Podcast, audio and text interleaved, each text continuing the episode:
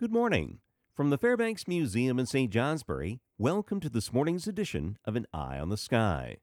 A cold front approaching yesterday stirred the atmospheric pot, so to say, with a few episodes of snow showers and some valley rain and drizzle north, not much of it reaching southern areas. Additional snow showers continued overnight, focused over the higher terrain north, leaving some light accumulations there and some dustings in northern valleys and throughout the higher terrain south.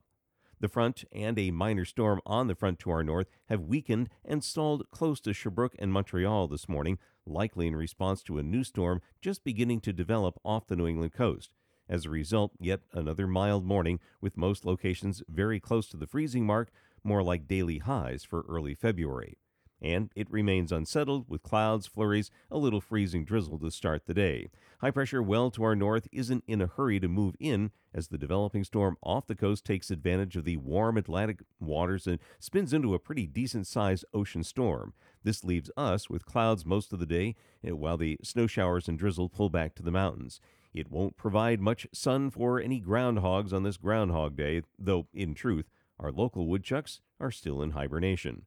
The cold front reforms to our south today, and northerly winds will freshen, and the high to our northwest finally starts to drift in, which means partial clearing tonight and varying amounts of clouds and increasing sunshine tomorrow. It will be colder, though not cold by February standards. Lows will be in the teens, highs 20s and low 30s. Sunday looks sunnier as the ocean storm strengthens and pulls out, drawing more dry air into the region, keeping temperatures about the same.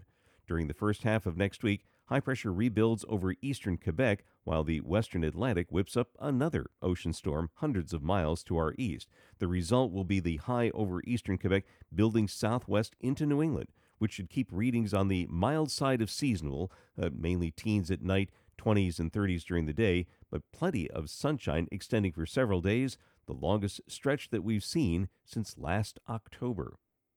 Getting back to the forecast details, Mostly cloudy today, a few localized flurries, brief snow showers north, mainly over the higher terrain, a few spots of drizzle. Temperatures in the low to mid 30s north, 30s to near 40s south. They'll be steady much of the day, starting to fall in northern sections later this afternoon.